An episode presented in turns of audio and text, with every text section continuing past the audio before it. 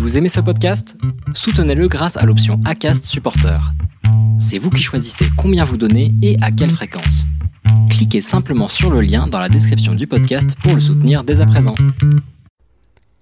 Hello, c'est Constance. Je vous délivre juste un petit message avant la diffusion de l'épisode Pas de panique, il arrive. Si vous êtes déjà là, c'est que vous êtes consommateur de podcasts. Alors je vous propose que juste avant certains de mes épisodes, je vous présente une recommandation d'écoute. Aujourd'hui, je souhaitais vous parler des podcasts d'Anne Fleur, et plus précisément de Alors c'est pour bientôt, le podcast qui libère la parole autour de l'accès à la parentalité et qui lève le tabou sur la fertilité. Avouez qu'on est dans le thème. Anne Fleur, vous l'avez déjà entendu par ici. Si, si, rappelez-vous, dans l'épisode 14 de la saison 1, elle nous levait le voile sur l'accès à la PMA aux USA. J'adore son podcast parce qu'on y traite aussi bien de parcours que de techniques en détail. C'est hyper rassurant de savoir à quoi s'attendre quand on entre en PMA et surtout de se savoir tous sur un même pied d'égalité. Vous m'en direz des nouvelles. Maintenant, place à l'épisode.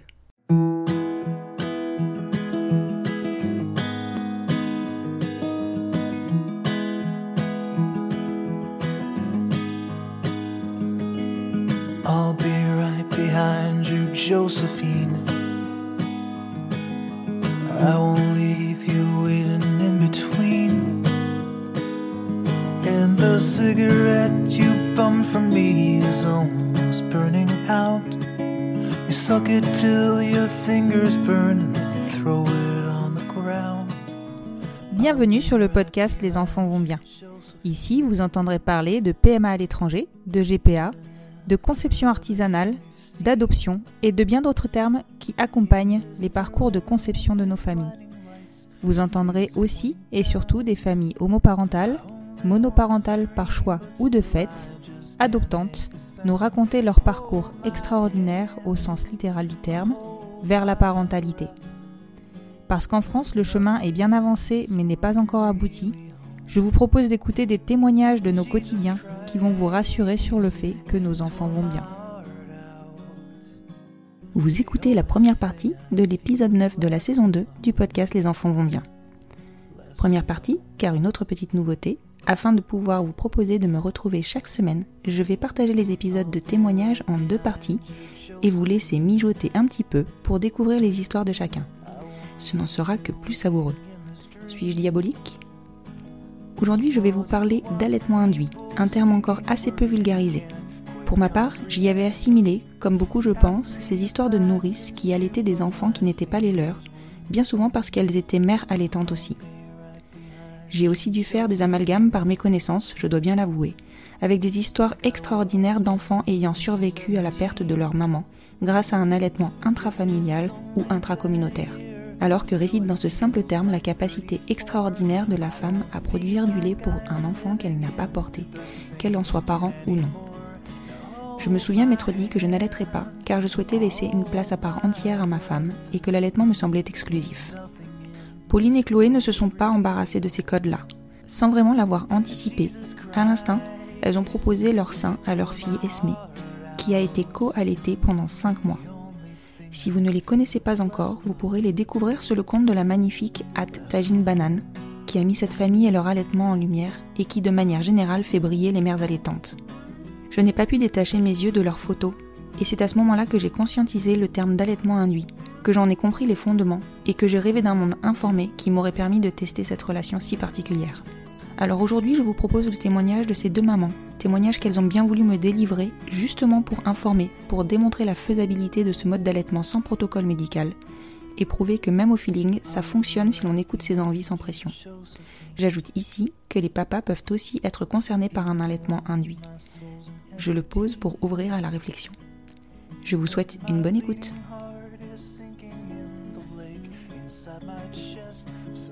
Bonjour Pauline, bonjour Chloé. Bonjour, bonjour Constance. Je suis vraiment ravie de vous recevoir à mon micro aujourd'hui et je vous remercie beaucoup de vous être rendu disponible. J'ai découvert votre histoire sur le compte Instagram de Tajine Banane, mmh. si je ne me trompe pas. Et, euh, et franchement, votre histoire, vos photos m'ont touché. Vous êtes passé plusieurs fois, hein, je crois, sur, euh, sur le compte Instagram de Tagine. Ouais. Donc, pour préciser, Tagine Banane, c'est une marque de vêtements d'allaitement. Et elle a parlé de vous parce que vous avez mis en place un allaitement induit dont on parlera un peu plus tard dans l'enregistrement. Pour commencer, Est-ce que vous pouvez vous présenter et me présenter votre famille? Alors moi je suis Pauline, je suis euh, bibliothécaire, Mhm. j'ai euh, 34 ans et euh, je suis mariée avec euh, Chloé et maman euh, de Esmé depuis euh, juin 2020. Esmé qui est un très joli prénom, je dois le dire. Merci. Merci. Peu courant, mais euh, enfin, moi, il me parle beaucoup. Et Chloé, du coup? Et oui, du coup, je m'appelle Chloé, je suis chef de service dans l'administration. Mhm. J'ai 33 ans et je suis mariée avec Pauline, maman d'une petite Esmée. donc. Tout à fait. Et alors, vous m'appelez d'où là aujourd'hui? De notre appartement parisien. Donc sur Paris, vous êtes sur Paris, ouais, voilà, Ouais, c'était ouais. ça. C'était ma question. mouchoir de poche parisien. Oui, ah mince, avec un petit bout, ça doit être un peu compliqué, non? Bon, elle est toujours à portée de main, c'est pratique. Oui, voilà, c'est ça. C'est ça, impeccable. Est-ce que vous pouvez me raconter comment vous vous êtes rencontrés et quand est arrivé le désir d'enfant? Alors on s'est rencontrés en 2011, en octobre Mhm. 2011. On s'est rencontrés à l'université. D'accord. On a toutes les deux suivi un diplôme euh, en droit cette année-là et moi j'étais en couple depuis longtemps. Mhm. Chloé allait se mettre euh, bientôt en couple. Et on est devenus amis en fait à ce moment-là. Moi je l'ai tout de suite trouvée très belle. Je l'ai Mhm. remarquée de très loin dans la cour de l'université. J'ai pensé qu'elle était hétéro. Erreur de débutante. C'était ton genre à cette époque-là. C'est vrai. Et du coup, on est restés amis pendant de nombreuses années, chacune euh, dans notre histoire, euh, dans nos histoires respectives. Moi, je me suis mariée de mon côté. Euh, ma Chloé, elle est restée en couple aussi avec euh, sa copine. En fait, en 2016, je suis revenue à Paris pour, euh, pour prendre un poste, parce que j'avais eu un concours. Mhm. Et Chloé habitait Paris, et du coup, euh, notre amitié euh, s'est un peu renforcée à ce moment-là, on va dire. Et on a appris à mieux se connaître, parce que jusque-là, c'était une amitié lointaine. Puis c'est parti de là. Et du D'accord. coup, on est ensemble depuis euh, novembre euh, 2017. Voilà. Novembre 2017, d'accord. Et donc tu étais mariée, donc tu avais une histoire à clôturer peut-être, euh, bah, même sûrement, enfin, ou alors tu es arrivé, tu es revenu sur Paris, euh, ton histoire était terminée? Non, c'était pas terminé. C'était une relation à distance, du coup, puisque mon Mhm. ex-femme était euh, sur Lyon à ce moment-là. Mhm. C'était assez difficile, du coup, du fait de la distance. Euh, J'ai réussi à retourner en province brièvement en 2017. Et en fait, ça n'allait déjà plus très bien avec euh, Mhm. mon ex-femme. Et effectivement, il fallait revenir en province, il fallait en passer par là pour euh, essayer des choses qui n'ont pas fonctionné. Et voilà, j'ai aussi essayé de tomber enceinte euh, dans ce cadre-là, ce qui n'a Mhm. jamais marché. Mais bon, le contexte était quand même très particulier. On a fini toutes les deux nos histoires. euh, Et je suis arrivée là-dessus, quoi. D'accord.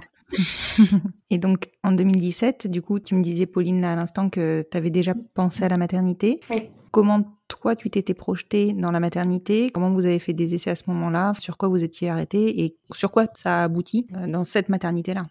En fait, euh, j'ai fait des inséminations quand j'étais avec mon ex-femme, Mhm. parce qu'on avait un désir d'enfant euh, à ce moment-là, mais depuis longtemps. C'est un peu difficile d'en parler, parce que c'était des choses dont je me suis pas trop... Enfin, dont j'ai mis beaucoup de temps à me remettre, les échecs Mhm. euh, des inséminations. D'accord. En fait, j'ai une maladie qui fait que probablement je ne pourrais pas avoir d'enfant, et du coup, euh, c'était aussi un moment d'acceptation, et ça a probablement aussi joué dans ma relation avec mon ex-femme, mais voilà, c'était un moment assez difficile. Et en fait, j'ai voulu des enfants depuis, euh, depuis des années, quoi. Je, j'ai jamais envisagé ma vie sans enfants, en fait. Donc ça a toujours été dans un coin de ma tête, et à partir du moment où j'ai pu le, l'essayer, je l'ai fait. Mhm. Je me suis toujours dit que j'aurais des enfants, quelle que soit la manière, j'aurais des enfants en tout cas un jour. D'accord. Et pour toi, Chloé, c'était c'était latent aussi? Moi, ça a toujours été une évidence. Euh, avoir des enfants, la maternité, la grossesse, enfin, ça a toujours été une évidence. D'accord. Après, euh, c'est un projet que j'ai mené euh, que avec Pauline et qui s'inscrit que dans notre relation. A- Avant ça, euh, c'est des choses dont je parlais, mais il n'y a jamais eu rien de concret. Et du coup, quand vous vous êtes rencontrés, enfin pas rencontrés, mais en tout cas quand vous êtes revus en 2017, où vous avez commencé à construire votre histoire, vous en avez parlé relativement rapidement ou c'est arrivé plus tard? Non, je crois qu'on a parlé tout de suite. Tout de suite. On a toutes les deux passé la trentaine. Il faut être euh, pragmatique euh, dans la vie. Euh, on a aussi toutes les deux des états de santé qui font que ça peut être potentiellement compliqué. C'est un truc qui est arrivé euh, tout de suite, tout de suite. Quoi. Est-ce que l'une et l'autre on voulait des enfants Et donc la réponse c'est un grand oui. Donc euh, Un grand oui, évidemment. Est-ce que vous aviez réfléchi à comment procéder ou pas du tout? Et c'est à ce moment-là que vous avez commencé à, à vous poser la question Je crois que les deux premières années de notre histoire, hum, c'était effectivement une évidence pour nous. La logistique faisait que moi étant retournée en province et Chloé étant à Paris, c'était compliqué et que euh, on voulait d'abord être posés ensemble, quoi, dans la même ville pour en parler plus concrètement. Ouais, est-ce que je peux comprendre T'es revenue à Paris en quelle année du coup? Je suis revenue à Paris en septembre 2019, il y a un peu plus d'un an. Ah oui Ah oui c'est tout prêt. Oui, c'est tout frais. Ouais. Vous avez eu une relation à distance dans l'autre sens. Oui. Toi en province et. euh, Parce qu'on aime les choses simples. oui. Et du coup, euh, moi, j'ai su que j'allais revenir à Paris en septembre 2019. Je l'ai su en mai, en fait. J'avais confirmation de ma mutation en mai 2019. Donc là, on a pu commencer à discuter, quoi. Outre la logistique, notre souhait d'enfant, et on s'est dit que l'été qui suivait, euh, bah, on commençait, quoi. On commençait donc à prendre des, renseignements. Il fallait tout recommencer depuis zéro. Pour moi, c'était très important. Oui, oui, bah, complètement. C'était un projet de couple et avant tout. hein. C'est ça. D'accord. Donc là, on est bien en été 2019. hein. Ça. Et alors, vous en êtes arrivé à quelle conclusion? On en est arrivé à la conclusion que Chloé, elle a essayé d'être enceinte. Tout d'abord, et c'est le plus important parce qu'elle en avait très envie. Moi, j'ai envie d'être maman, mais euh, pas forcément d'être enceinte. Alors que Chloé, c'était vraiment important pour elle, mais tu peux me corriger Ouais, si je dis des bêtises, non, mais je pense que c'était ça. pour moi, la grossesse, c'était hyper important. J'avais envie de connaître cette, cet état. On s'est décidé là-dessus et ensuite on a fait des démarches pour s'informer sur le choix de la clinique et on est allé et on a choisi la Belgique. D'accord. Belgique parce que. D'un point de vue euh, purement pratique, euh, dans le sens où on est parisienne et que c'est une heure de train et, Et c'est francophone. et c'est francophone. Oui. Alors là, je peux comprendre complètement le- le- l'enjeu de, de la langue, hein, Ouais. soyons clairs. Parce que moi, malgré ma distance, ça a été un, un des facteurs qui a déterminé notre choix. Bah, c'est ça, pour des parcours euh, comme ça, enfin, c'est quand même hyper spécifique, donc euh, vraiment comprendre ce qui se passe, je pense que c'est un peu essentiel. Oui, non, c'est sûr. C'est sûr. Après, bon, voilà, a priori, dans les, dans les autres pays, ils ont des traducteurs. Donc, euh, Oui, ça, finalement, c'est très rassurant. Et au niveau donc de la Belgique, vous avez choisi une clinique euh, précisément? Non, une des choses qui était importante pour nous, c'était qu'il n'y ait pas de d'entretien psy. D'accord. À part ce critère-là, euh, Avoir le feeling au téléphone. Ah on oui, les a aussi. toutes appelées. Ça, Enfin, c'est pas toutes, mais on les a quasiment toutes appelées dans la région de Bruxelles. Mhm. Et Mhm. c'était ceux qui étaient gentils, quoi. C'était Ouais, ceux qui étaient, qui finissaient sur la shortlist, fallait qu'ils soient sym- sympas, quoi. Bon, après, en Belgique, ils sont quand même hyper sympas, franchement. euh, en règle générale, euh, voilà. C'est vrai. et du coup, euh, notre choix a été euh, la clinique euh, Delta, euh, Chirac, D'accord. Qui est où? Euh, qui est dans le banlieue de Bruxelles, Et Ils ont deux centres, un centre à Bruxelles et un centre en banlieue. à Brennalo. D'accord, ok. Super choix. Et donc, il y a des cliniques en Belgique qui n'ont pas d'entretien psy. Alors celle-là, oui, il n'y avait pas d'entretien psy. Plusieurs, même. Pas forcément, mais c'était vraiment une position de principe pour nous, en fait. Euh, nos parcours sont déjà tellement compliqués et accepter l'idée d'un entretien psychologique, pour nous, ça avait pas de sens, en fait. C'était renforcer ce système euh, qui fait que, ben, on est dans une situation particulière, on est des familles particulières, ce qui est le cas, mais pas, pas dans le mauvais sens du terme, quoi. Et évaluer notre euh, désir d'enfant, ça nous semblait pas possible. D'autant que euh, les cliniques qu'on a contactées par téléphone, j'ai le souvenir de moins deux qui, en me présentant cet entretien psy, euh, ont utilisé les termes euh, après on vous donne notre accord ou pas pour euh, la suite. Oui, c'est vrai que c'est ce qui s'emploie comme terme et c'est assez inquiétant. Bah c'est ça. Alors peut-être qu'au final c'est pas le cas et que c'est plus une discussion et qui peut être éventuellement utile. hein. Mais en tout cas, la Mhm. façon dont c'est présenté, c'est un peu un accord oui ou non. Ouais, complètement. Voilà, ce qui était du tout ce qu'on voulait. quoi. Et, et donc là, votre question, euh, quand vous appeliez, vous demandiez s'il y avait un entretien psy ou vous demandiez le protocole? Tout. On avait une petite liste. Ouais.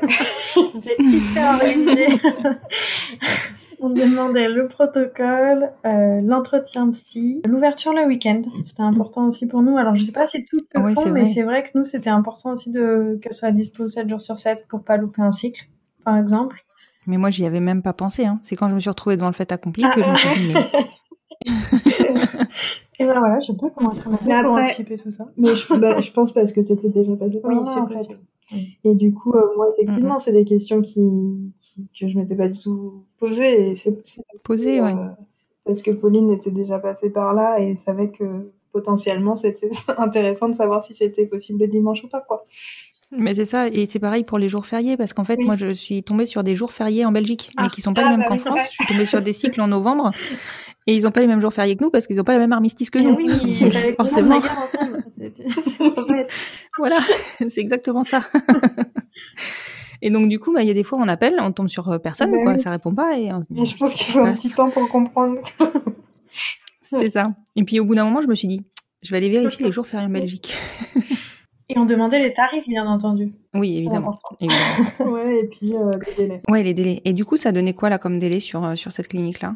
C'est aussi euh, une des raisons de notre choix. Il me semble avoir appelé en juin. J'ai pu avoir un rendez-vous pour la fin août, Ah ouais, c'est rapide aussi. hein. sachant que c'était les grandes vacances et que la personne que j'ai eu au téléphone m'a dit que en principe les délais c'était deux ou trois semaines, mais que là, comme c'était les grandes vacances, les délais étaient un peu allongés. D'accord. Donc moi, ce qui me semblait déjà, euh, enfin de juin à fin août, c'était déjà magique, quoi. Enfin, c'est ça. C'est ça. Donc et du coup, le premier rendez-vous, donc pour nous présenter le protocole, faire le point des examens, tout ça, c'était fin août. J'ai fait du coup tous les examens pendant l'été Ouais. et on a pu euh, commencer le, cycle suivant, donc en septembre. Ça a été hyper rapide en fait. Ça a été hyper rapide. C'est le 7 septembre Le 17. l'insémination 17 septembre, l'insémination? On a eu euh, énormément de chance. Et Mhm. oui, c'était le 17 septembre. Et puis bah, c'était Esme. D'accord. Donc en fait, ça a marché du premier coup. Bon, en même temps, tu me diras, vu les dates là, quand tu m'as dit que vous aviez commencé en septembre, en, en septembre 2019, waouh, ça a été rapide. Ouais, ça a marché du premier coup. Waouh, ça, ça c'est une chance. Ouais, alors qu'on partait pas gagnante, hein, pour... Bah oui, si a priori vous aviez ça. des problèmes toutes les deux, c'est pas voilà, on dit euh, bon. C'est ça, et puis euh, mes, mes résultats d'examen étaient pas hyper bons. Et au final, ben ouais, ça a fonctionné quoi. Non, c'est génial. Franchement, c'est génial. Quand ça marche du premier coup, c'est tellement magique. Nous, on a eu la chance que ça marche du premier coup pour la première. Et Ouais. franchement, euh, pareil, avec un terrain très compliqué. franchement, c'était. euh, on n'y croyait pas, quoi. On s'est dit, sont oui, on a eu à peu près la même réflexion. On a dû confirmer mutuellement plusieurs fois qu'on on avait bien interprété la même chose des résultats et qu'elle était bien enceinte. Ouais, mais je comprends. Moi, je suis retournée dans le labo pour leur demander de m'interpréter les résultats quand même. ça, veut, ça veut dire quoi en fait? On, on aurait pu faire la même, mais oui, parce qu'ils écrivent pas positif ou négatif. Non, tellement enceinte, pas enceinte, ce serait tellement simple. C'est clair. Beaucoup trop simple. Et comment ça se passe là pour vous? La grossesse, le début de la grossesse, comment vous commencez à réfléchir peut-être à l'accueil de d'Esmé Enfin bon, vous savez pas encore que c'est une petite fille, mais euh, comment vous êtes projeté dans cette maternité? Bah, déjà, il a fallu trouver un appartement. Ah oui, parce que vous aviez pas d'appartement? On avait mon studio. D'accord. Pauline a commencé en septembre son nouveau poste à Paris et euh, elle m'a rejointe dans mon studio. Et donc, on cherchait un appartement à cette période-là. D'accord. Mais on s'était pas précipité dans le sens où, sans dire qu'on partait perdante, on se disait que quand même il y avait peu de chances que ça marche la première fois, même si on y croyait très très fort. Donc Oui. on était un poil détente sur la recherche d'appartement. oui, un petit coup de, un petit coup de boost là, euh, en septembre du coup. hein. Bah ouais, c'est un clair. Donc la logistique d'abord, mine de rien. Et je pense que il nous a fallu. euh, Enfin, moi j'ai mis très longtemps. Enfin, tous les jours, je disais mais j'y crois pas quoi. Bah Enfin, c'est trop beau. C'est Mais, clair, euh, surtout sur un, sur un parcours d'insémination artificielle. On connaît les, tous les taux. Ouais. C'est ça. Et alors l'appart, vous l'avez trouvé rapidement? Bah, au final, euh, Donc un jour. ouais, plutôt rapidement. Ah oui, d'accord. En fait, quand vous faites les choses, quand vous décidez, ça va vite. Et mais c'est un peu ça, ouais. Mais je crois que c'est la réputation des lesbiennes d'aller vite dans tout, non? Surtout Ouais, c'est ça. c'est carrément ça, mais je voulais pas le dire. Non, mais c'est vrai, il nous faut souvent euh, du, beaucoup de temps à la réflexion, mais une fois que c'est décidé, souvent, ça va vite. C'est ça. On mature longtemps, mais quand Voilà. on agit, c'est bon. C'est ça. D'accord, donc appartement trouvé, vous voilà un peu plus sereine. Est-ce que vous avez Ouais. réfléchi à un projet d'accueil euh, pour Esmé, un projet de, de naissance, un projet, enfin com- comment vous avez envisagé cette maternité? Comment toi, du coup, Pauline, tu, tu as vécu cette grossesse, euh, sachant que toi, tu a priori ne pouvais pas porter? Ben, moi je l'ai vécu. euh, Je l'ai vécu comment de nous Je l'ai vécu très bien. On a fait de l'autonomie. Chloé m'a proposé, m'en avait parlé avant, je crois. J'avais, comme d'habitude, euh, dit euh, c'est quoi ce truc? Un peu euh, en mode encore un truc ésotérique. et Donc en tu es la, fait, la bon, cartésienne du couple, en fait. Ouais, et la meuf un peu relou en même temps, mais du coup, je dis non en général. Après, je me renseigne. C'est pas très bien, faut pas faire ça. Je me renseigne et après, je dis en fait, c'est pas mal. je suis plutôt C'est pas d'accord. mal ton truc, je veux bien essayer. Voilà, donc je veux bien essayer. Et on s'est dit que c'était une belle façon de commencer à faire famille, toutes les trois, en fait, Mhm. puisque l'autonomie, ça, permet de communiquer, en fait, euh, de communiquer, euh, avec, euh, avec l'enfant à venir. euh, et c'est des séances de préparation à la naissance qui convient les deux parents. Donc euh, voilà, c'est vraiment quelque chose qui se fait à, à trois, quoi. C'était important. Mhm. Moi, j'ai un souvenir de la fin de l'année 2019, d'installation dans notre nouvel appartement. Je me souviens avoir été très très fatiguée en début de grossesse. Mhm. Et puis après, euh, ça a euh, étonnamment bien roulé. Mais c'est un peu, de toute façon, le maître mot de cette histoire. euh, je du bois, mais on part euh, souvent en se disant que ça va être compliqué, et puis au final, ça l'est pas. Et c'est assez surprenant, et du coup, euh, la grossesse, elle s'est très bien déroulée. euh, malgré les craintes qu'on avait notamment avec mon état de santé et l'autonomie, ça nous a vraiment permis de se rendre compte qu'elle était là, quoi. Ça vous a permis de vous ancrer dans la grossesse, quoi. Ouais, c'est ça. À quel moment vous avez, vous avez entendu parler de, de l'allaitement induit? Ou vous avez eu cette idée? C'est moi, ça. Et c'est comme l'autonomie. J'ai dit non. Avant, t'as avant, t'as pas dit oui du premier coup? Oh non, pas du tout. Euh, Jamais, ce serait trop facile. Alors, je pourrais pas te dire où est-ce que j'ai entendu parler de ça la première fois. Euh, ça remonte à trop loin. Mais avant même d'être enceinte, je- il me Mhm. semble que c'était du coup euh, c'était début d'année 2019. J'en ai parlé à Pauline quand on commençait à parler bébé euh, en lui disant euh, je sais pas pourquoi un jour j'avais décidé de taper ça dans mon portable pour avoir plus d'infos dessus et je suis tombée sur des études canadiennes notamment. Ouais, mais t'avais donc entendu déjà le mot, parce que moi j'ai découvert le mot il y a Ouais, pas longtemps. Je, je savais déjà que ça existait. Alors je- vraiment, je sais plus comment, mais euh, Mhm. mais je savais que c'était possible. Et du coup, début 2019, alors qu'on parle bébé, je lui dis au fait, euh, si jamais euh, on décidait d'allaiter, euh, tu sais que c'est possible, que la maman qui n'a pas porté euh, allaite aussi. Par contre, il me semble que c'est un protocole assez compliqué, avec médicalisé, où faut prendre des médicaments, où il y a des tirages réguliers, enfin un truc quand même un peu lourd, quoi. Mhm. Et globalement, Pauline n'a pas été du tout réceptive à ça. Et du coup, ben, ça en est resté là, D'accord. à ce moment-là. Donc réflexion, réflexion. On en a reparlé quelques semaines avant l'accouchement. Mhm. Parce que, mais Chloé, tu me dis si jamais. On en a reparlé quelques semaines avant l'accouchement. Parce que l'allaitement, pour Chloé, ça voulait dire changer son traitement. D'accord. Et moi, je trouvais que c'était trop risqué. Et en même temps, je n'avais pas forcément mon délire, puisque ce n'était pas moi qui, malade, mais je trouvais que c'était que ça signifiait beaucoup de sacrifices et beaucoup de risques pour Chloé, alors que, euh, enfin, oui, l'allaitement, ça avait l'air chouette, mais c'était quand même pas vital, quoi. Oui. Et là, on en a reparlé, je crois, en disant, bah, de toute façon, si mon nouveau traitement marche pas, euh, peut-être qu'on pourrait reparler de, de l'allaitement induit pour toi, quoi. D'accord. Et c'est vrai qu'il y a cette composante-là. J'étais pas non plus forcément euh, forcément réceptive, malgré tout ça. Mais bon, je pense que le fait d'en reparler à plusieurs reprises, euh, Ah, C'était le temps que ça fasse son petit bonhomme de chemin. ah mais complètement. Et malgré moi, je pense que mon cerveau a assimilé à chaque fois qu'on a évoqué euh, cette possibilité, sans le- l'envisager de façon euh, concrète ou consciente, mais euh, clairement, j'avais j'avais intégré ça. Non, mais c'est c'est fou, hein, la puissance du cerveau. Ouais.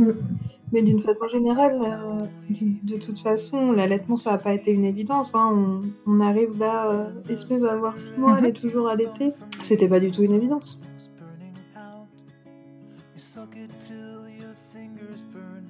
Et c'est ici que l'on s'arrête pour aujourd'hui. Je sais c'est dur, mais je vous laisse doucement infuser jusqu'à vendredi prochain pour découvrir la suite de cet épisode et parler d'autonomie et d'allaitement induit. Si vous souhaitez me soutenir ou soutenir le podcast, le meilleur moyen est de laisser quelques étoiles, 5 c'est le mieux, sur Apple Podcast ou sur votre plateforme d'écoute. Et j'avoue que je prends beaucoup de plaisir à lire vos commentaires sur le compte Instagram du podcast, at les enfants vont bien. Je vous souhaite une belle semaine.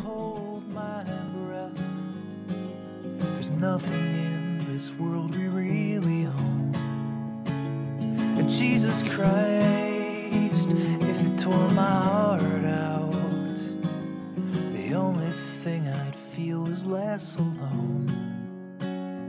Less alone.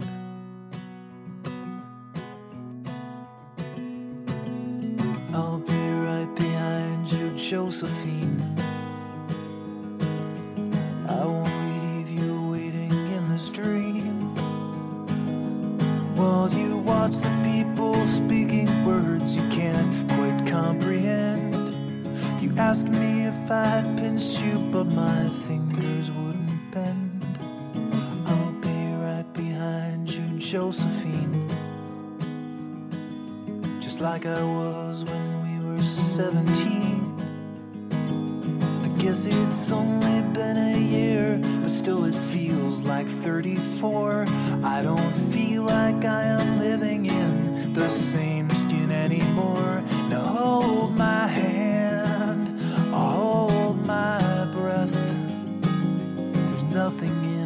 this world we really own.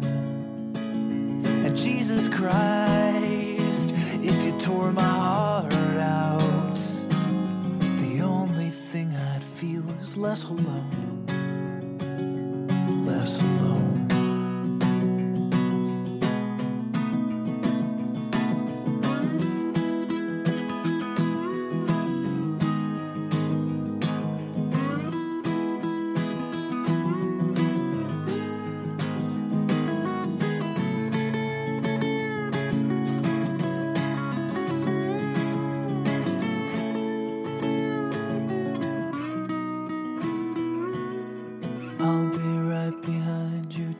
Josephine. Even when my soul's an amputee. And my bleeding heart is sinking in the lake inside my chest. So I grab what I can cling to and I leave behind the rest. Now hold my